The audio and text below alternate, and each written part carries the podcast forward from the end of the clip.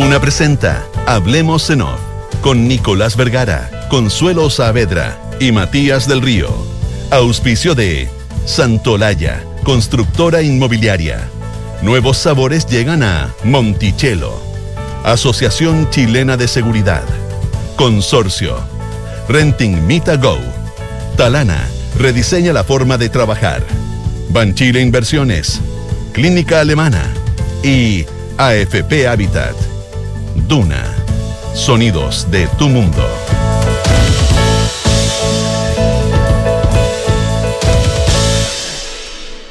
Muy buenos días, ¿cómo están ustedes? Son las 8 de la mañana con 5 minutos. Junto a Matías del Río y a Consuelo Saavedra, iniciamos una nueva edición de Hablemos en Off en Radio Duna. ¿Cómo estás, eh, Matías Consuelo? Consuelo Nicolás, muy buenos días. Bienvenidos en este Hola. viernes de lluvia, Consuelo. Tú que, sí, tú que vienes de la calle ahora, porque yo llegué hace como 45 minutos, ¿llueve?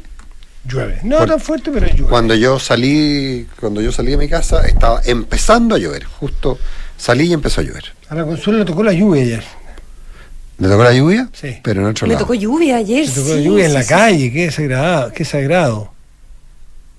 No, no fue en la ¿Por calle. qué? No, porque no estaba resguardada. Estaba así a, sol, a cielo abierto, ¿no? Ah, claro. Ah, tú dices lo de Wimbledon. Ah, la Consuelo fue a Wimbledon. Oh, increíble, A ver, un- increíble, increíble, increíble. Yo no conocía, para serte franco, no conocía a nadie que llegue a Wimbledon. Disculpen los guasos a lo mejor, pero yo no conocía a nadie. La cosa más entretenida. Yo nunca en mi vida había eh, estado como en una eh, competencia de alto nivel, así, no sé, cualquier competencia, mundial o. Claro. eh, nada, en realidad. De- ni deporte Grand de alta ni competencia. Fórmula 1, ni, ni una cosa. Ni una cosa. Muy. Entonces, estar. De partida, el lugar es impresionante. El nivel de organización es muy distinto a lo que yo me imaginaba. Porque llegas a estas canchas en Wimbledon y, y- y las canchas principales son como unos malls gigantes, son como est- estadios grandes con ventanas, restaurantes, miles de escaleras, techos que se cierran. em, fantásticas. Y después tienen todas las canchas chicas donde puede entrar la gente eh, que, que no tiene entradas numeradas para el curso central o, o la cancha 1. Hay, hay un par de canchas como con entradas especiales. Y el resto, em, y ahí vi a Garín, que estaba que uno, que uno podía ir sin eh, sin entrada numerada. ¿ya? La, la- la gente hace una cola para ir a Wimbledon eh, para conseguir entradas para el día. ¿ya? Y esas te dan acceso como a toda la a toda la parte que es abierta, donde están los restaurantes, están las canchas de entre medio, y uno se puede pasear, ir, ir entrando a diferentes canchas. Y como es la primera semana, viendo a gente increíble jugando eh, ahí. Yo me sacaba la selfie con, Súper, con lo Garín, vimos, que lo además vimos, increíble el partido que hizo con un francés. Y Espectacular. después viste a Nadal, ¿no es cierto? Y Eso, Nadal, es como haber visto cosa. pelear a Mohamed Ali o como haber visto a jugar a Borg, eh, Sí, pero- jugar a Pelé, así que Yo- Increíble, increíble. Sí, pero aquí- Y, y el otro día se puso a llover. Entonces, claro. eh, Bueno, por eso nos acordamos de ti. Hacen, ah, gracias, hacen esto que tapan la cancha así, ah, En dos con un minutos, plástico. en- es impresionante, Pero sí. en nada, de repente yo no entendía qué pasó, qué pasó, y porque no me daba cuenta que estaba lloviendo y, y porque estaba un poco lejos, digamos. Y ah, tapan la cancha y, mm, y cierran el techo y después eh, ponen como unas mangas para secar la cancha por debajo del plástico que pusieron, empiezan a barrer eh, hasta que la logran eh, y ahí después unos señores muy elegantes, todo muy fino, como eh, tocando el pasto, hasta asegurarse que la cancha está Usable. en condiciones. Y que no va a ser de destruida por el, por el uso. Sí. Claro. Y la cantidad de tics de Nadal, ¿Sí? tampoco nunca los había visto en vivo. Ah, chuta. son impresionantes. Sí, yo he visto. Es que es impresionante. eh, he visto videos. La pero debe ser- secuencia, debe ser la secuencia de, vivo, de claro. cosas que hace. Fantástico. Sí, Muy bueno, entretenido. pero son mez- mezcla de tics con cábalas, ¿no? No tengo idea, fíjate. Él, eh, me puse a leer, no, él, no, yo no sé cuál es el diagnóstico médico, ni mucho menos, pero parece ser un poquitito de TOC. En, Toc, en el fondo es algo, toc, es algo que los- por ejemplo, ordena las botellas de una determinada manera, que ya eso no es un tic de tu cuerpo. Ponerlas. y se toca de una y Claro. se toca de una determinada manera todo el tiempo. Sí. O sea, aparte se arregla, el, se arregla el calzoncillo, después se arregla por adelante, se tira la polera, se, to- se toca la polera arriba. Ay, y todo en un orden. Se toca la nariz, una oreja, la otra, se seca la transpiración así, después así. Ah, claro, Eh, claro. Y es siempre de la misma manera cada vez que va a sacar. Los rivales enervantes muchas veces. Enervante. Yo, yo- Claro, pero él dice que eso le, permite como eh, Concentrarse, concentrarse, ah, rutina. Y, y ponerse como en el mood y acallar Bueno, las voces internas. y- Bueno, tú sabes que tú sabes que en la en, hoy día cada día más el tema de la concentración es muy relevante en muchos deportes y en, en la Fórmula 1, por ejemplo, en, en general las carreras de auto, pero en la Fórmula 1 eh, la gente que lo ha visto, muchas veces se fija en el espacio cuando el, eh, lo que no se ve es cuando están, antes de subirse a los autos, eh, lo- todos están sometidos a una serie de rutinas que tienen que ver algunos con una pelota de ping-pong, otros tienen que ver con una pelota de tenis, otros tienen que ver con sencillamente ejercicio respiratorio, otros con mirar hacia adelante, y después cuando están sentados arriba del auto, no sé si ya se han fijado que muchos de ellos se frotan de una manera determinada las manos, golpean varias veces el volante, hacen, y, y- y- y esos son ejercicios de concentración, son ejercicios de concentración, entonces lo, lo- lo de, lo de Nadal puede tener que ver un poco, un poco con eso.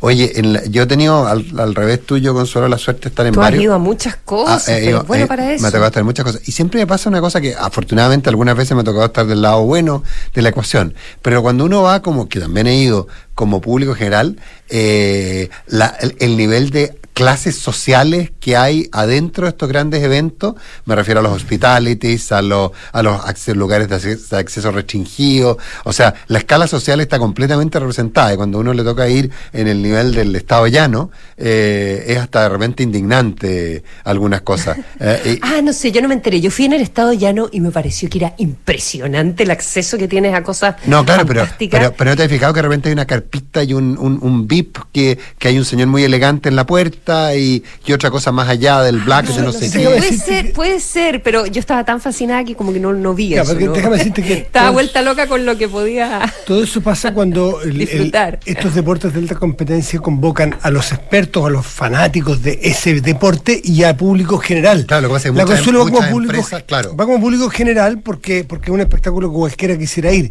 Pero para el tenista, tenista, que sueña ir a Wimbledon, estar en el A, B o C con hospitality, con bebida, sin bebida, Da con lo da lo mismo, porque el ver a Nadal, para un montón de personas en sí, aunque este lo vea de pie, eh, es como, no sé, ver jugar a Messi, por ejemplo.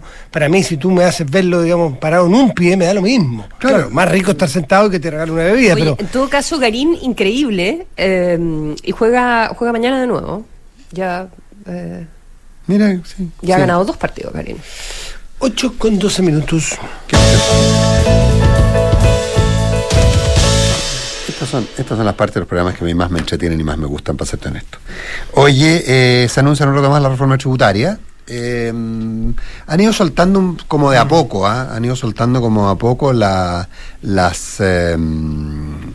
eh, Los detalles. Los detalles. ¿Y, y dónde van a medidas. ponerlo? Sí, y yo, yo creo que empiezan a aparecer algunas cosas, algunas herramientas de negociación. ¿ah? Eh, yo le he contado la historia del gato que le atribuyen a Silvio Cayosi, cuando Silvio Cayosi siempre insistía en todos sus comerciales que había que poner un gato, que había que poner un gato, y al final del día decía, ok, ya no pongamos el gato, Había pero así al- conseguido ah, 20 había conseguido todo lo demás, digamos. Yo creo que aquí hay un par. Yo creo que el tema del impuesto, por ejemplo, a las transacciones de los bienes raíces, eh, que es un tema muy complicado, porque en el fondo lo que ocurriría hoy día, Explícalo un poco. porque no, no, lo que se plantea, lo que se plantea, Sí. lo, al menos lo que Como hizo una el, idea. el de la tercera, es que eh, en el fondo algo que ya estuvo presente en el intento de reforma tributaria de, en la reforma tributaria de Michel Bachelet, que es que el mayor valor conseguido por una, por una vivienda, el, tol- el mayor valor completo sea, traspa- sea considerado renta y por lo tanto pague impuesto como si fuera global complementario. Sobre 28 mil UFs. no, no, no, es que no me quedó Sí. claro cuál es Sí, el- sobre 28 mil UFs,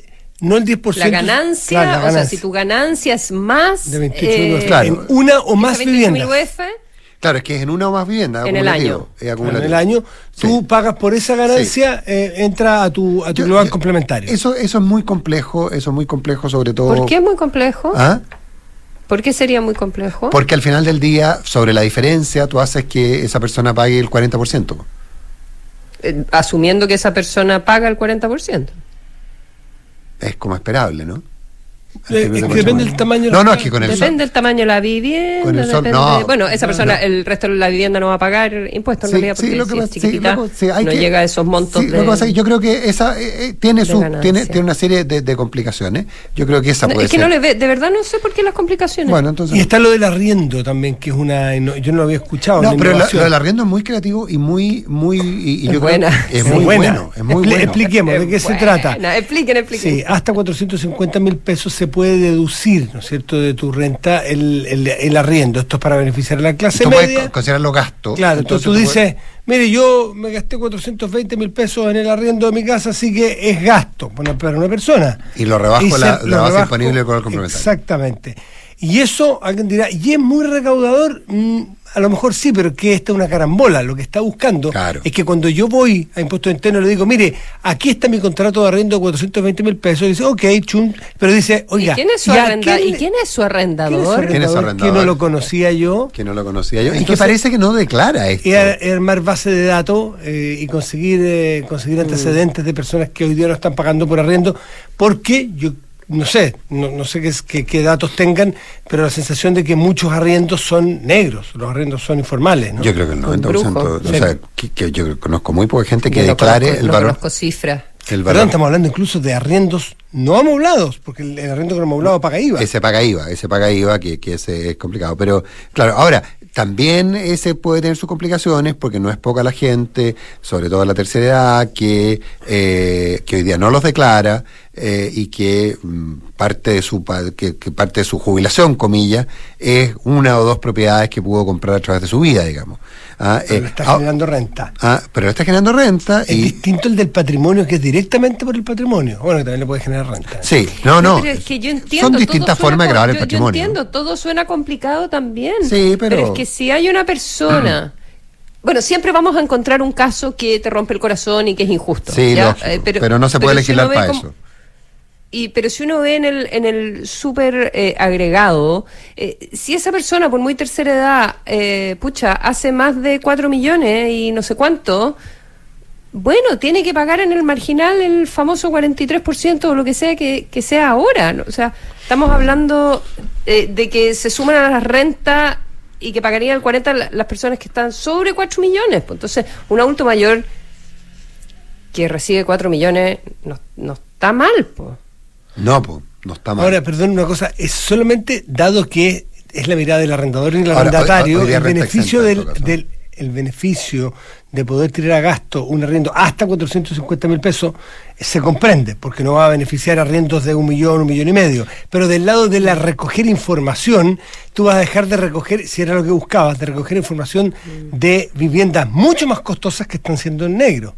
No, no, no, porque yo no, lo que yo entendí la norma, ojo, puedo, puedo estar equivocado, corríjanme ustedes. eh, yo lo que entendí la norma es que tú puedes, tú puedes deducir hasta 450 mil pesos de cualquier arriendo. No los arriendos hasta 450 mil pesos. O sea, yo pago un arriendo. Ah, sí, yo también lo entendí así. Yo ¿ah? pago un Ah, arriendo- bueno, yo pago un tendríamos que ver arriendo- cómo viene, yo pago una- para tú, hacerlo yo, fácil, yo pago un arriendo de dos que tiene millones. una casa en arriendo descuenta las O sea, cuatro. todos los arriendos, los primeros 450 Eso es lo que mil entendí pesos, yo de la norma. ¿se pueden deducir de gasto? Eso es lo que yo bueno, entendí de la no se sabe porque no se conoce la norma todavía. Este es un comentario que recoge el Tribunal Tercero hoy día, Sí. que algún testigo de una reunión le escuchó al propio ministro Mario Marcel. Es parte Claro, de lo el que vamos ministro ya, so- ya ah, ¿cómo se dice? Sociabilizado. Socia- Sociabilizado bastante. Muchas gracias, Matías. Bastante. Eh, con suficientes personas eh, y ya cuando, cuando entras con parlamentarios. No, ya ahí la, la, Ya la- privacidad, como, como que quieres que te diga, digamos, ¿qué quieres que te diga? 8 con 18 minutos.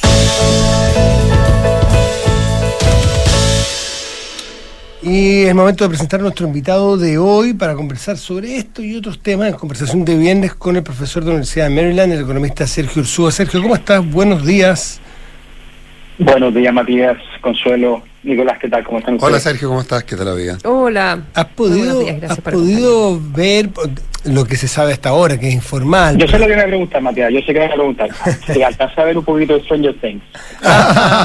me, me- me desperté temprano, me desperté temprano y logré ver ¿Y un viste- pedacito del volumen 4. Viste las dos horas y media, ahora, ahora son eternos. No, no, Que me yo falta. no sé qué pasó. No, no, para- mire, me faltó partí con el primer capítulo, eso así, estoy ahí, ahí, pero veo que hacer las dos horas y media, Consuelo, está muy temprano todavía acá, así que pero veo un pedacito. ¿Pudiste ver ese Pero por- suena Yo nu- Asturias, nunca ¿no? pasé de la O sea, serie, como- nunca pasé de la temporada 1, debo admitirlo. Ahí me quedé. Yo no, Ah, yo no pasé el estoy perdiendo capítulo la- 1. Estoy perdiendo la mejor. Estoy perdiendo la mejor. Esta es la Fue- mejor de todas las- de Fue mejor que, mejores- sí, sí, fue son- mejor que haber visto la Católica con Sao Paulo anoche en todo caso, así que parece que voy a meter a tu serie, Sergio. Oye, Sergio, eh, bueno, esa, esa fue autoinfligida, no te, No, habíamos, no te habíamos dicho nada. No, te habíamos oye. respetado el duelo. No, te sí, habíamos respetado el duelo. Mi, mi equipo está en tres, en tres campeonatos a la vez, así que uno permite distracciones. Eh, dime una cosa, Sergio, la, lo, lo que se sabe hasta ahora, que es informal, porque se presenta hoy día el- Sí. los proyectos de, de recaudación, las formas de recaudación que se están planteando para esta reforma tributaria. ¿Qué te llama la atención? A ver, a ver, yo creo que hay que partir por lo obvio, que Chile hoy día tiene una necesidad de eh, hacerse cargo eh, de dos problemas. Tiene un primer problema que, que, que ya está, que, que, es evidente, que es que nosotros llevamos 15 años gastando mucho más de lo que eh, producimos. El Estado en particular ha crecido eh, en forma importante. Eh, nuestra deuda pública bruta pasó de un 5% en 2007-2008, hoy día estamos en un 44%. Y esto hay que financiarlo. Esto, esto, los esfuerzos que se hicieron post estallido en particular y luego eh, con la con la crisis sanitaria, cierto, COVID, eh, esto hay que pagarlo y hay que empezar a mirar eh, distintas alternativas de impuestos. Y el segundo desafío, que es más bien estructural de una economía eh, latinoamericana, con los problemas de la región, con su historia, es que tiene un tema de desigualdad que es importante hacerse cargo y por lo tanto los sistemas progresivos de, impuestos eh, hay que estarlo revisando constantemente.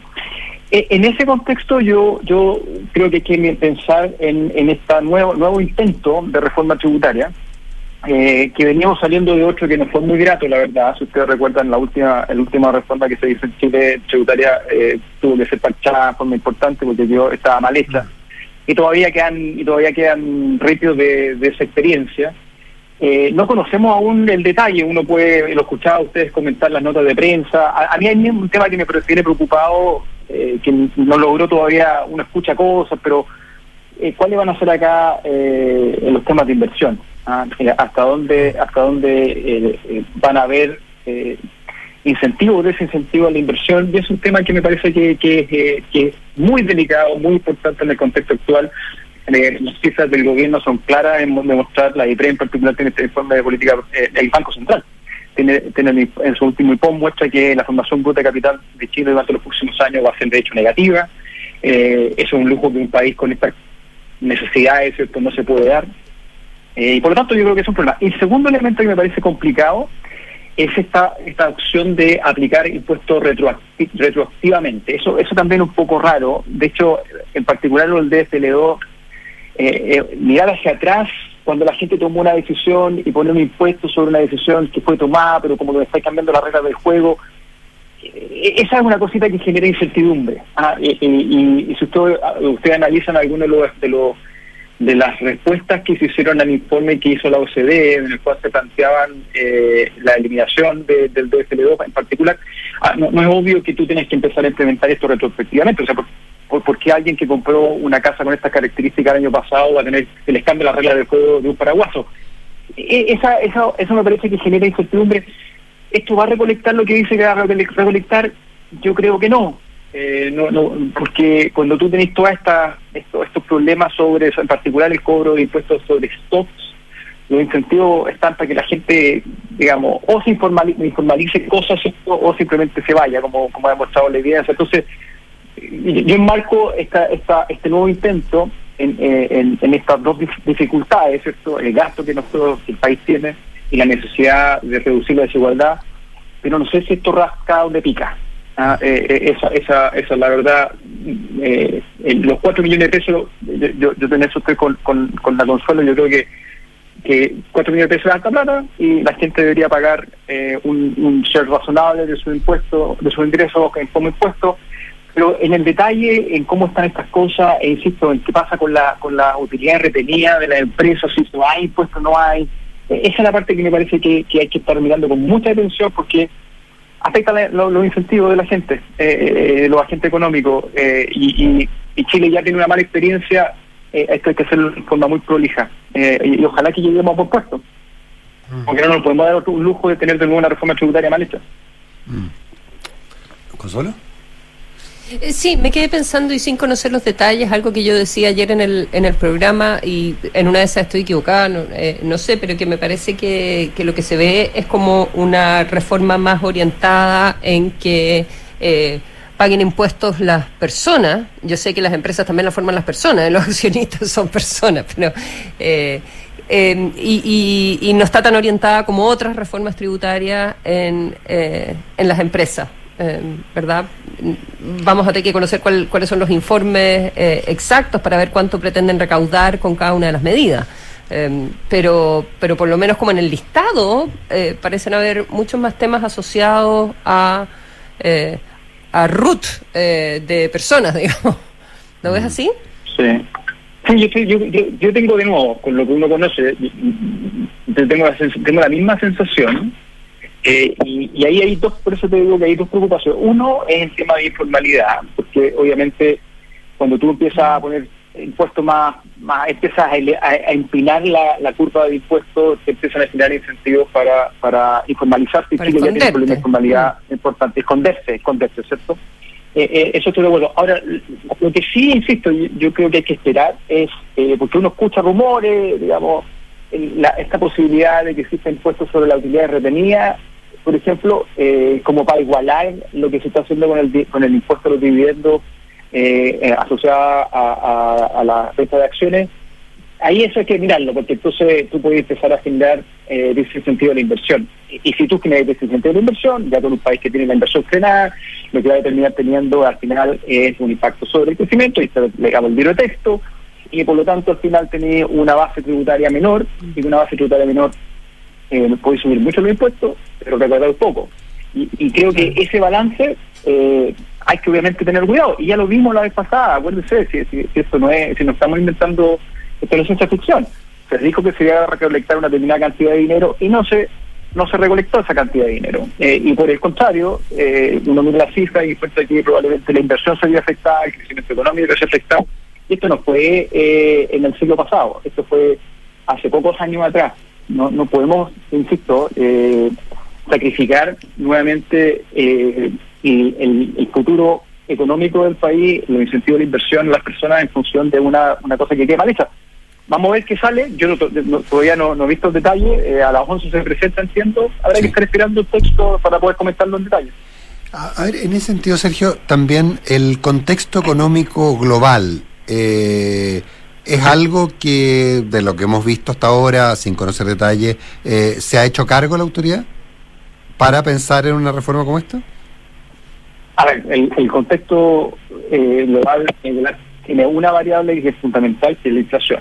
Eh, Chile Chile está top 4 en inflación en América Latina. Y dentro de esos, los países que superan a Chile tenemos a dos eh, bien malos alumnos en la región, como son Argentina y Venezuela. Brasil hoy día nos, supera marginalmente en inflación. Sí. Chile tiene un problema de inflación importante.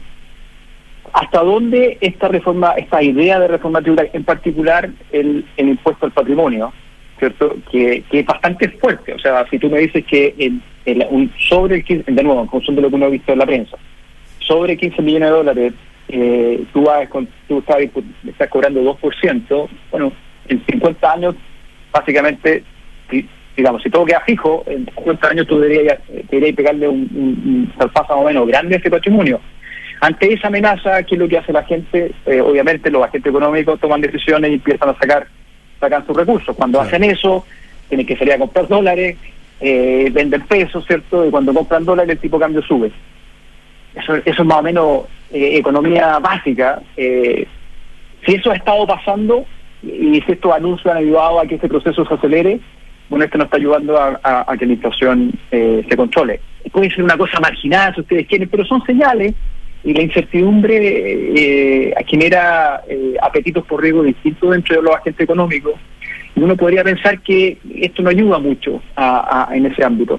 Eh, lo que sí es cierto eh, es, que, es que en todo el mundo la discusión pasa más bien por reducir impuestos, en particular en estas situaciones tan transitoriamente, más que subir. O sea, hay que tener mucho, mucho cuidado porque esta es una excepción, es, eh, desde el punto de vista del panorama global, Nicolás, insisto, esta es una excepción, esta es una situación extremadamente excepcional. Nos salimos de pandemia, el mundo no sale de pandemia todos los años. Eh, nos ha generado un, Claro. un- un aumento del gasto de este tamaño que ha ayudado a acelerar el proceso inflacionario, a lo cual se suma la invasión de Ucrania y los problemas logísticos, ¿cierto?, de las cadenas de distribución. Y por lo tanto, uno debería preguntarse si es que una reforma tributaria en estas condiciones, en, en, eh, de estas características, va a ayudar a hacerse cargo de estos problemas. Yo por eso alojo la reforma tributaria en una cosa más bien eh, de, estructural, como puede ser el aumento del gasto público que tiene mucho tiempo, y eh, eh, la desigualdad, que por cierto es un problema que, que tenemos, eh, que el país tiene que hacerse cargo. Nico. No, No, bueno, sí, más de reforma o No, voy yo, voy yo, voy yo. Yo había una preguntado pregunta yo, sobre- por eso estaba dejando Ay, de sí, le tocaba a Matías. No, no, No, yo feliz. Eh, sí, gracias.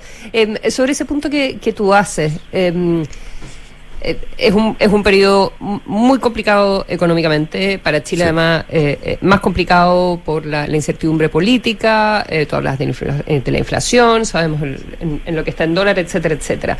Eh, pero finalmente, eh, si tú no tienes un gobierno que se pueda hacer cargo de, de eso, eh, cuáles son los efectos eh, también políticos de rebote cuando las personas van a estar descontentas pasando un invierno muy complicado, eh, ¿verdad? Eh, y con el gobierno sin necesariamente las herramientas económicas para apoyar a la población. Entonces, ¿y ¿de No, dónde yo sacas no, la no puedo plata? estar más de acuerdo contigo, Consuelo. Sí, no, pero, pero la plata no va a salir ahora. O sea, esta cuestión, esta reforma tributaria no se va a aprobar de aquí eh, a, a, a diciembre. No, Eh, claro, pero puedes gastar el- sabiendo que el esa plata viene el a la vuelta de objetivo- la esquina. El, el objetivo es que sea septiembre, ¿eh? Pero claro, pero es un, parte de un eso, poquito irreal. parte de eso, pero sí, no, no, yo- a ver, yo creo que sería muy complicado si el gobierno empieza a endeudarse en función de una reforma tributaria que no ha sido aprobada. No, no, porque esta reforma tributaria va a cambiar, el gobierno no tiene día los votos como para aprobarla eh, de un paraguaso eh, en, en el, en, el, en el Congreso. Por lo tanto, creo No, que creo nada. que esta es una discusión más bien de largo plazo que es importante tener, eh, pero que hoy día la, la coyuntura apremia en otra parte. Entonces, yo, yo insisto, yo creo que la reforma tributaria, eh, el tema tributario es razonable de poner en la mesa. No estoy seguro porque no conocemos detalles de que estas son las principales elementos que debería contener una reforma tributaria eh, eh, para hacerse cargo de esos dos problemas anteriores. A eso yo le agregaría uno que no hemos discutido, que es la eficiencia del gasto público y hasta dónde, hasta cuándo el Estado va a seguir aumentando su gasto. Eh, y la coyuntura, yo creo que son medidas distintas. La coyuntura. Perdón, la- y ahí hago, una, una nota, Sergio, disculpa, una nota al pie de página sobre la eficiencia del gasto público y, el Estado que crece, la, la constitución nueva, el proyecto, digamos, que, se va a presentar es bien ambicioso en ese sentido. Crea un montón de nuevas instancias, no, no va a ser barato. Bueno, se hace un gran, gran, gran tema Consuelo, con, con Felipe Larraín escribimos un libro donde miramos la experiencia algunos países, Colombia en particular, con, con un poco de, de esta de esta inflación de derechos que son contenidas en, la, en, la, en, la- en los, en los textos constitucionales. Y lo que terminó pasando en Colombia es que efectivamente el gasto público escaló tanto así que fue necesario cambiar la constitución e incorporar una regla de balance de, de sostenibilidad Claro. regla que está en el texto constitucional que hoy día se propo- propone, estoy de acuerdo, pero hay un elemento, dado que tú levantaste el tema y me parece que es central, que a mí me para los pelos de punta, y es que está- ah, en el texto constitucional como está hay una descentralización muy improvisada, diría yo más parchada, en la cual existen todo tipo de estamentos que van a empezar a generar presiones presupuestarias que en un en un en un en, una- en un debate de presupuestario como el que tenemos ya en Chile hoy día si eso es complicado imagínense ustedes cuando las asambleas regionales las municipalidades la, la, la- el, el Congreso cierto la Cámara de Diputados y Diputadas puede empezar a generar más presión yo, yo las proyecciones hoy día de la dirección de presupuesto indican que el- el- la deuda bruta del gobierno central de Chile debería alcanzar un 43,9% en 2024-2025 sin reforma, sin, sin, sin constitución.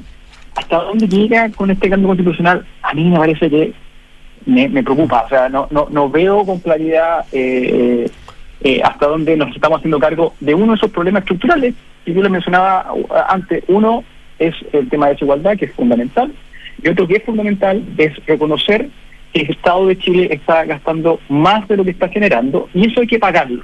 Lo paga la gente rica, lo paga la clase media, lo pagan los pobres, a veces lo pagan los pobres con inflación, porque obviamente eh, aumento de, de- del- de la base monetaria, ¿cierto? Eh, se genera presión inflacionaria, a veces lo pagan los ricos cuando tienen impuestos más progresivos, a veces lo pagan la clase media, como yo creo que la- el- lo del DFL2 me parece que va a tener un componente importante ahí, que, que le va a pegar a la gente más allá de los 450 mil pesos de deducción que, que ustedes también comentaban. Pero pero hay que pagar más impuestos eh, y, y eso creo que, que hay que empezar a socializarlo. La pregunta es cómo se hace eh, y nosotros tuvimos una última experiencia muy improvisada que tuvo que tuvo un efecto dañino sobre la economía no creo que Chile pueda darse un lujo bajo, en estas circunstancias en particular, porque ya sabemos que el PIB de Chile este año va en per cápita va a estar básicamente en cero, las proyecciones para el 2023 indican que va a ser negativo, las proyecciones del 2024 tienen un intervalo de confianza amplísimo, eh, y la gente está un poquito, creo yo, en función de lo que hemos visto, está un poquito frustrada, está esperando resultados. Eh, y no sé si está si, si, si en función de esta línea de política nosotros lo vamos a encontrar. Sergio Ursúa, estamos conversando con Sergio Ursúa, economista, profesor de la Universidad de Maryland. El, conversemos un poquitito de, la economía, que es tu expertise, pero también agregarle tu, tu otra eh, oficio, expertise, que es el del analista, del observador, del columnista. Y esto en materia política, o sea, hacer un poco de economía política respecto de los escenarios del 5 de septiembre. Eh, se nota o se ve pareja la cancha, ganando eh, por algunos cuerpos hoy día el, rechazo, esto eventualmente puede cambiar, pero ¿cómo ves tú una y otra alternativa, uno y otro escenario eh, para, el, para el, funcionamiento y para el andar de la política, perdón, de la economía de aquí en adelante? Hay algunos que dicen, mira, a mí no me gusta, ayer escuchaba puntualmente a una persona que entiende además de toda economía, no me gusta esta constitución, no me gusta cómo quedó, no me gusta el ambiente que se generó, pero siento que vas a tener menos ripio para poder salir de adelante y para superar algunas incertidumbres, por ejemplo la prueba, me decía. Y las del rechazo también hemos escuchado algo parecido. ¿Cómo ves tú esas alternativas? A ver, no, yo, creo que la, el texto constitucional hoy día es deficiente, no me cabe ninguna duda. Eh, y, y, y, no sé si es mejor eh, partir. Creo, creo, tengo la sensación de que optar por aprobar un texto de estas características va a ser va a ser más difícil avanzar hacia los cambios que, que uno debería a, a enfrentar. Ahora, déjame déjame responderte la pregunta dándome una vuelta un poquito ahora, pues apelaste a, a, al, al, al, como al, columnista, al columnista que, que, el economista tiene adentro. Sí. Mira, el otro día me, me, me, comentó un amigo una cosa que no había reparado, pero tiene toda la razón. Si tú miras, la, no sé si ustedes han visto las fotos de los 20 años, ¿cierto?, del, del, del, del desnudo masivo, ¿cierto?, de Túnez. Claro, claro. Es re interesante, sí. es, es bien interesante esa foto, ¿ah? ¿eh? Porque, ah, no sé si notaron, pero, pero uno, uno, ¿qué uno vería distinto hoy día en, en esa juventud si la misma foto se, eh, se, se, eh, se hiciese hoy día, ¿ah? en, en el parque forestal, en la juventud? Por ahí voy porque creo que hay una brecha generacional. Más tatuado, exactamente, exactamente lo mismo. Habría mucho, habría mucho más tatuaje, habría pelos de distintos colores. Eh, eh, y, creo que eso es parte moda, es parte de un proceso global, ¿cierto? Que, las redes sociales hoy día amplifican y, aceleran de forma importante. Pero, pero en este tipo de decisiones, creo que también, eh, y lo mencionaban otro día en una columna, también uno tiene que reparar en un problema fundamental, que hay una brecha generacional que no entendemos en Chile. Y que cualquiera sea el resultado del plebiscito de septiembre, quien gane, rechazo de prueba, va a tener que hacerse cargo. Los jóvenes hoy día, y uno lo observa a diario eh, eh, cuando camina por Santiago, eh, son distintos. Algo pasó, algo cambió. Y, no pasa y no pasa necesariamente por por, eh, por el PIB del, país o, incluso la inflación, que yo creo que le debería pagar, que debería pegarle, debería pegarle bastante. Pero, pero da la sensación de que existe un tipo de motín o rebeldía interior que, que puede ser reflejado esta es una, una teoría media sociológica, pero pero pero voy a, la voy a hacer. Es que el tatuaje, el pelo, eh, el, el, hablar en garabato, a garabato limpio en el metro, que, a mí me sorprendió mucho. Yo no estaba acostumbrado a subir un vagón de metro y ver a los jóvenes medio apretados, ¿cierto? Pero hablándote a garabato en el oído, y, cuando uno gira, como que, que, hay una cosa media desafiante. Yo entonces uno pregunta, bueno, me está hablando a garabato en el oído porque me estáis desafiando como para que yo reaccione, es un acto de rebeldía hacia la sociedad, o cuando tú paras en un cruce de auto, ¿cierto? Y, y alguien te mira y está ahí, tú, estás, tú eres el primero en el cruce y te miran como está el auto encima, eh, si viene uno está lejos. Hay una cosa rara eh, con los ciclistas, también uno observa. Sí. ¿Cuántos de esos no estamos haciendo? ¿Lo entendemos? ¿Entendemos ese proceso, esa brecha generacional que se puede se puede manifestar en los tatuajes, en los pelos pintados, en esta en esta disposición media rebelde a, a, a desafiar a el establishment? ¿Qué es lo que está pasando ahí? Hay una indisciplina. ¿Dónde se generó la Alguna gente la aloja en el colegio. Era el problema de la calidad de la educación, cosa de la cual discuto bastante o el aumento de la expansión de la educación superior, porque ahora tú tienes un problema dentro de la casa, dentro de la clase, de la sala, ¿cierto? Yo tengo un hijo que fue a la universidad, puede haber sido mala, haber estado endeudado, pero ahora tiene un título universitario y pierde el respeto intelectual de los padres, ¿cierto? Los padres pierden el respeto intelectual porque yo tengo un título y tú no, eh, y entonces echa una, una dinámica media extraña, o se debe a la fractura que se ha producido en la familia, cómo la pandemia, la salud mental afecta todo este proceso. Yo creo que esa juguera, la verdad, no la comprendemos. Y, y, y, cada uno tiene una visión respecto al rechazo o la prueba, pero a mí me parece que esta brecha generacional, este, este malestar, que va mucho más allá de las marchas del 2019, insisto, yo creo que hay una cosa, hay una cosa profunda que yo no he logrado todavía entender, eh, eh, identificar la causa, eh, pero creo que está afectando cómo tomamos decisiones, cómo, cómo, cómo analizamos las cosas, cómo se toma desde el punto de vista colectivo. Y es un tema delicado, eh, e insisto, eh, ha moldeado la política, las elecciones, por cierto, en el último tiempo hay grupos radicales en ambos lados que se han aprovechado de esta situación, pero no sabemos en qué va a terminar esta cuestión. Mm. Entonces vuelvo un poquito a Stranger Things, discúlpenme, pero, pero a veces uno se siente que tiene la cabeza en el underworld, está mirando al otro lado con estas cosas como con los truenos y todo oscuro. en el upside down, para you mean. Exactamente, sí, exacto, exactamente. Y, mientras, mientras uno tiene uno, uno piensa en el Chile de no sé, de las palabras de Ricardo Lago, de que íbamos a alcanzar el desarrollo y estamos en esa, hay otra, hay otra, hay otra generación que quizás no se da cuenta que está metido en ese, en esa, en esa, en este mundo paralelo que, es tan negativo, que genera esta, esta rebeldía, este motín interno, personal. Eh, yo creo que ellos piensan que yo creo que ellos piensan que nosotros estamos viviendo eh, en la Matrix que hemos vivido todos estos años por seguir como con las comparaciones de las películas, ¿verdad? Que en realidad los adultos hemos, hemos vivido eh, manejados por una máquina sin darnos cuenta, eh, que es lo que descubre Keanu Reeves, ¿verdad? O, con un, o con un temor reverencial a cuidar cosas que nosotros creemos que tenemos, pero que ellos saben que no tenemos, o que piensan que son, que son permanentes. Eh, es decir, nosotros cuidamos cosas que no hay que cuidar, porque no es necesario cuidarlas porque se cuidan solas, digamos. Claro, yo, yo creo que ahí hay una cosa importante y, y, y, y, la evidencia sugiere que, lo que tú planteas, que ustedes dos plantean, tiene algo de validez en el siguiente sentido. Si ustedes miran los salarios reales de Chile hasta el 2011, para los jóvenes los salarios reales desde el, desde el retorno de la democracia hasta el 2011 vinieron creciendo de forma importante. Un 6% anual, un 5% anual, fantástico, digamos. Entonces, todos los sub 45, sub 55 se beneficiaron de forma muy importante de ese proceso de, crecimiento económico que significó aumentos salariales reales significativos. Bueno, del 2013 en adelante la situación cambia y los salarios reales de los más jóvenes están estancados. Esto quiere decir que el poder adquisitivo de alguien que tiene 25 años durante los últimos 10 años ha estado básicamente plano. Entonces, ¿hasta dónde hay una falla de, diagnóstico? Que el problema que estoy enfrentando como joven, que, estoy tratando de consumir más y quiero quiero tener acceso al nuevo iPhone y me quiero comprar la zapatilla, y, y súper válido. No, no, estamos ni siquiera hablando de la importancia del cambio climático, las necesidades de inversión para poder desarrollar el cobre verde o el litio, nada de eso, sino que es más una decisión personal, de tratar de consumir más. ¿Hasta dónde eso se debe a las fallas de, de del sistema económico que había generado todo este boom de crecimiento que permitió a, mis tíos mayores, a mis padres desarrollarse, ¿cierto?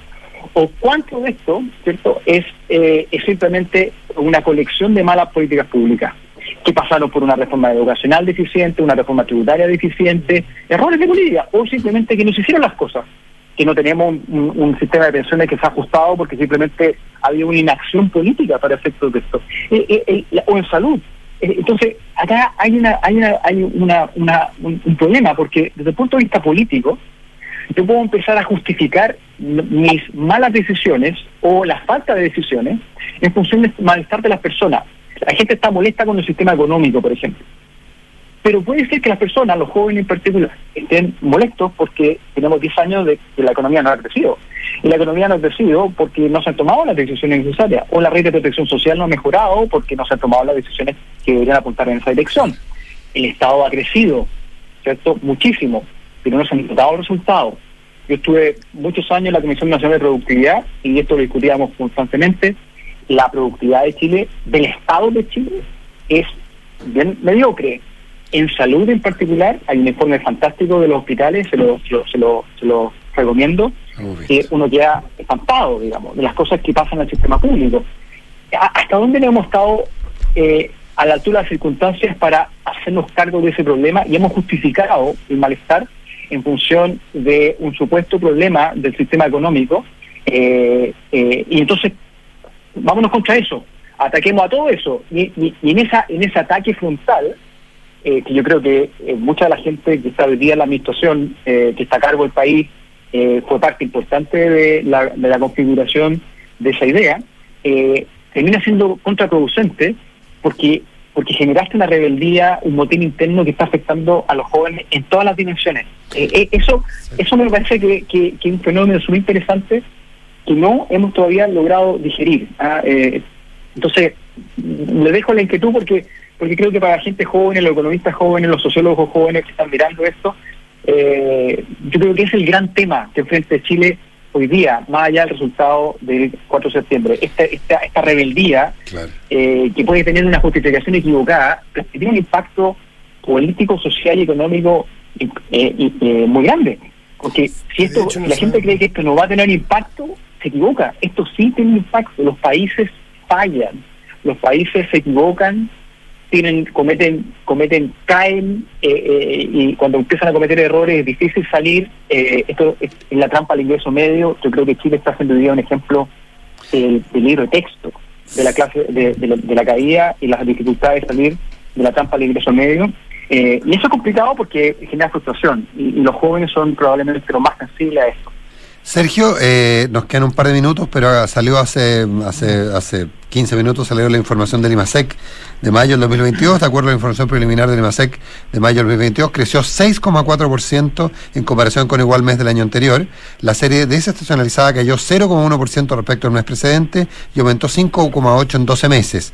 El mes registró dos días hábiles más que mayo del 2021. ¿Qué te dicen estos números? Me, dice que estamos llegando, vamos a tener ojalá un soft landing, de la economía chilena va, va a empezar a, a- a- a aterrizar, eh, ojalá lentamente, porque el, el- año anterior eh, fue un año en el cual fue muy anómalo, eh, con, con el gasto, con los retiros, con la expresión monetaria. Lo que va a empezar a pasar, ojalá que sea lento, eh, sería muy muy duro para la, para la gente que, que los resultados fuesen una caída brusca, pero es, es lo inevitable, ¿no? Chile no va a poder seguir gastando como gastó el año pasado y por lo tanto lo que va a ocurrir ahora es que va a empezar a desestacionalizarse la economía de a poquito, hasta, hasta dónde esto va a afectar el empleo, hasta dónde esto va a afectar el, el- la- las oportunidades salariales, está por verse, pero, pero vamos camino allá, no, no, esto está pasando en todos lados. Eh, si ustedes ven las revisiones de las proyecciones del, del Fondo Monetario para la economía global, eh, vienen cayendo, para Estados Unidos vienen cayendo, para Alemania vienen cayendo, bueno, Chile porque va a estar eh, fuera de esa, de esa, de esa tendencia. Eh, Eso creo que es bueno que no sea más, más, más drástico, digamos, el ajuste, y hay que mirar la, desestacionali- la desestacionalizada, la, la, la, la, la otra es un poquito engañosa. Y desestacionalizado va cayendo, que es lo que uno esperaría que, que empiece a ocurrir. Sergio Suba, Sergio, muchas gracias como siempre. gracias por estar con nosotros. Que esté muy bien. Muchas gracias a ustedes. Un Buenos abrazo, Chao, Nos vemos, días. buenos días. Chao, chao. En la Asociación Chilena de Seguridad siguen dejando los pies en la calle para cuidarte y entregarte todas las herramientas para que tu negocio siga funcionando. Volvamos con todo, volvamos seguros, súmate a la H. Ahorra tiempo, ahorra tiempo y costos en la gestión del área de recursos humanos. Con Talana, dedícale más tiempo a tu equipo. Conoce más en talana.com. Que nada detenga tu pasión por el deporte. En Alemán Sport encontrarás un gran equipo de kinesiólogos y todo lo necesario para acompañarte en tu proceso de recuperación y que puedas retomar tu deporte. Saca lo mejor de ti, infórmate más en alemanasport.cl. Las noches en Monticello son para vivirlas con los mejores artistas. Disfruta lo mejor del Bossa Nova este viernes 5 de agosto con todos los éxitos de Brazilian All Stars. Monticello, apuesto te va a gustar. En Consorcio, proteger a todos los que trabajan contigo es posible. Contrata ahora el seguro obligatorio COVID-19 por solo 3.800 pesos, de forma rápida y segura entrando a consorcio.cl. Banchile te invita a conocer el nuevo sitio web de Banchile Inversiones, que ahora cuenta con una sección exclusiva para aprender de inversiones en fácil. Banchileinversiones.cl, inversiones digitales para todos. Porque un buen inversionista busca números y no palabras. Decídete hoy por un departamento Santolaya. Unidades con descuento de hasta 17%. Solo 5% de pie. Hasta en 48 meses y cuotas desde solo 95 mil pesos. Te regalamos hasta 24 dividendos para comprar con solo el 10% de pie. Arriendo garantizado para inversionistas. Santolaya. Más de 30 años de experiencia para multiplicar tu inversión. Consulta condiciones en santolaya.cl. Santolaya Constructora Inmobiliaria. Números, no palabras. Recuerda contratar el seguro obligatorio COVID-19 y protege a los que trabajan contigo. Saber que los que trabajan conmigo están protegidos cuando se trata de su salud no tiene precio. Por eso contraté el seguro obligatorio COVID-19 en consorcio. Es simple, rápido, puedo descargar las pólizas de cada uno y tengo un servicio postventa especializado. No esperes más. Contrata el seguro obligatorio COVID-19 para tus trabajadores 100% online en consorcio.cl. El riesgo es cubierto por Consorcio Seguros Vida. Más información del seguro en www.consorcio.cl. Digitaliza tu área de recursos humanos con Talana, la más completa y robusta plataforma para la gestión de personas. Ahorra tiempo y costos, gestiona los turnos de tu equipo, firma digitalmente, calcula remuneraciones, establece y cumple objetivos y encuentra el talento ideal para tu empresa. Todo desde un solo lugar. Únete a las miles de empresas que ya han digitalizado su área de recursos humanos con Talana. Conoce más en talana.com. Chile y su gente. Somos los que creemos en el esfuerzo para lograr grandes cosas. Los que ahorramos para construir un mejor futuro. Los que nos levantamos día a día para sacar adelante a los nuestros y a todo Chile. Cuidemos juntos lo que hemos logrado. No solo por ti, sino también por tu familia. Defiende tu libertad de elegir. Tus ahorros son tus ahorros. AFP Habitat. Más de 40 años juntos, haciendo crecer tus ahorros. En Mita Rentacar y Leasing Operativo somos mucho más que autos para disfrutar. Somos mucho más que flotas para las industrias que mueven el país. Somos servicio de excelencia y seguridad. Somos innovación y cuidado por el medio ambiente. Además, somos referentes en la movilidad para empresas de norte a sur, como también para las personas que hacen de su vida un constante movimiento. Mita Rentacar. Elige tu destino. Nosotros te llevamos. Visítanos en mita.cl.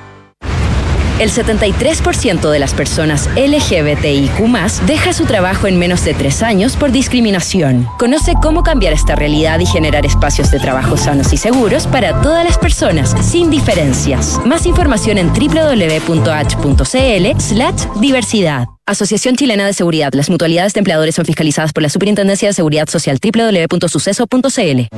Lo mejor del bossa nova y blues mundial llegan con Brazilian All Stars. Víctor Biglione, Claudio Dolzbergi, Ignacio Mena, Marcelo Córdoba, Daniela Castillo. 5 de agosto 21 horas, Gran Arena Monticello. Entradas por topticket.cl.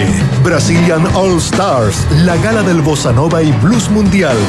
La entretención está aquí. Descúbrela en granarenamonticello.cl.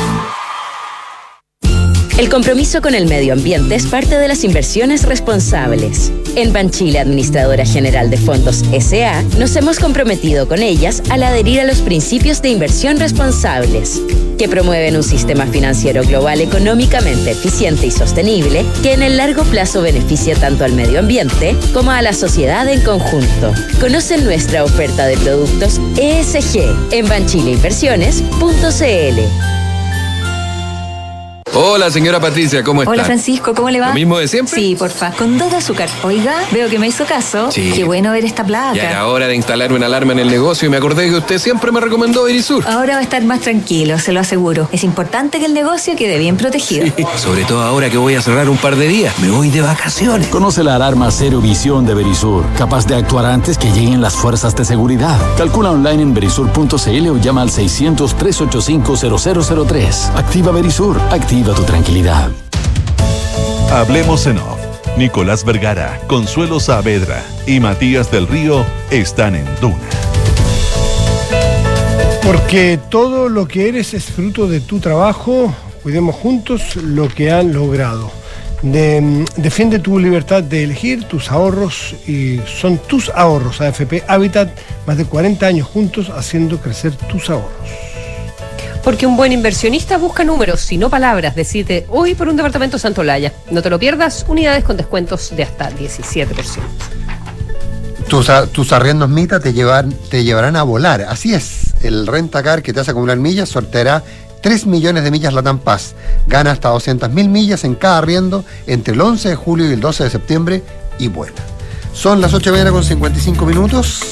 Hace tiempo que no escuchábamos esa musiquita, digamos. Eh, yo quería recomendar a la, así muy por encima, tres series. Eh, dos de ellas están en Netflix y una en Amazon Prime. Hay una que se llama Dos Veranos, una producción belga, eh, que recomiendo ver. Es dura. Las dos, dos de las tres que voy a recomendar son bastante duras. Tiene que ver con, con, la, con esas típicas historias de que hiciste el verano pasado, pero con mucho contenido. O sea, el verano pasado era el verano hace 20 años, pero es un grupo de gente que se reúne 20 años después, eh, que de, de- una eh, ya son todos maduros, hay un ministro, empresario exitosísimo, otros no tanto, uno que sencillamente sobrecarga un avión. ¿ah? Entonces uno puede ver uno las historias cómo evolucionan de lo que eran a lo que fueron, pero también un hecho que ocurrió hace 20 años que marca toda esta, todo este reencuentro, una isla paradisíaca en el Mediterráneo. Eh, una serie belga, como digo, que, recomiendo a todo, a- de, todas maneras. Hay otra serie eh, vasca, eh, española, vasca, eh, que transcurre en Bilbao, que tiene muy lindas vistas de Bilbao, pero otra que se llama Intimidad, que trata un tema bien duro como es el, la difusión de material pornográfico, de material de, de, imágenes íntimas, no pornográficas, imágenes íntimas, cómo afecta a una política, pero cómo afecta a una operaria de una compañía, de una, de una, de una acería. Eh, y tiene que ver con el abuso, tiene que ver con la discriminación, eh, con de, de una perspectiva de género muy, muy instalada, eh, pero que es muy interesante ver porque están códigos que a uno le resultan muy cercanos. Y la tercera, en, la plataforma, esas dos anteriores, dos veranos y intimidad en la plataforma Netflix y en la plataforma de Amazon Prime hay una serie francesa que se llama Totems, que es sobre espionaje en plena Guerra Fría, eh, que la, la serie es muy interesante porque muestra cosas, eh, el submundo de los servicios de seguridad, el idealismo dentro de los servicios de inteligencia, eh, la, la lógica rusa que ahora en función de Ucrania nos, nos hace, no- nos llama mucho atención, eh, pero también está muy bien recreado el ambiente de principios de la década del 60, en términos de las casas, de la forma de vestir, eh, de, los, de, de las ciudades, eh, la verdad que, eh, pero que sobre todo el contexto de Guerra Fría, tres series que recomiendo muchísimo. Consuelo, ¿tienes algo? No, estaba leyendo cosas como una minuta sobre la reforma tributaria. Eh, sí, sí, para día de lluvia como el nuestro yo creo que es eh, del todo recomendable. Está perfecta. esa Sí. comparte. No, te voy a decir, yo digo Stranger Things. Claro, lógico. Pero, pero te- te- que va a te- estar. No va a llover, ¿ah? No va a llover en Santiago mañana, ni el Mm. domingo, pero va a estar helado. Va a estar helado, sí. 11 grados, 12 grados. Eh, Yo, yo quiero compartir eh, la idea de una película, esas películas que yo soy de los que va anotando cuando alguien recomienda cosas y las voy agregando a mi lista. Eh, y, después no me acuerdo quién me lo dijo. Y con un tiempo libre hace unas una semanita dije, bueno, ¿qué tengo en mi lista? Y, y dice, ¿quién me recomendó esto? No me puedo acordar todavía. Se lo agradezco en todo caso. About Time en Netflix. Y una, película inglesa que es del 2013. eh, no sé desde cuándo está en las redes o desde cuándo están estas plataformas. eh, reconozco que es de esas películas que en los primeros minutos estuve a punto de abandonar. Porque a mí Yo la vi solo porque tú la, Claro, la recomendaste. porque a mí lo, lo fantástico me, me, me- Los me- portales en el tiempo. me irrita un poquitito y la verdad que me, pero afortunadamente pestañé y le di unos minutos más y agarró un vuelo inesperado. Tiene que ver con una capacidad única de una persona que es hereditaria, además entiendo que en su que en, que en el, en el hijo mayor o solo en hombres de esa familia, no recuerdo, eh, de echar atrás el tiempo eh, y poder eventualmente corregir y qué sé yo. Uno puede decir, pero que lata, esto es lo fantástico, No. pero es fantástico, que es impresionante cómo, cómo corrige, qué es lo que hace, cómo madura frente a esta posibilidad y sobre todo la relación de el- del padre que envejece con el hijo y con los nietos. Hasta dónde tú puedes echar para atrás y qué te conviene corregir y no corregir eh, y qué recuerdos guardar. Bueno, es, es muy linda, es muy linda con un humor británico que tú lo debes conocer familiarmente, Consuelo. A mí me gustó mucho esta, Muy, película. muy Ah, contra recomendado. una es película, no serie, disculpen lo pasado de moda. eh, About Time. eh, está en Netflix. ¿Nos vemos lunes? Nos vemos el tengan un buen fin de lunes. También días. vi en Amazon Prime la biografía del Cholo Simeone, que para los futboleros siempre es interesante. Oye, pese a que ¿y yo no soy de ¿Te quieres escuela. alargar un poquito más, Matías? Ya, después reclama, ya. Ah, Nos vemos lunes. después, po. Buenos días. ¿Alguna vez, po, Ah, después alguna nos vez reta. una- ¿Alguna vez una?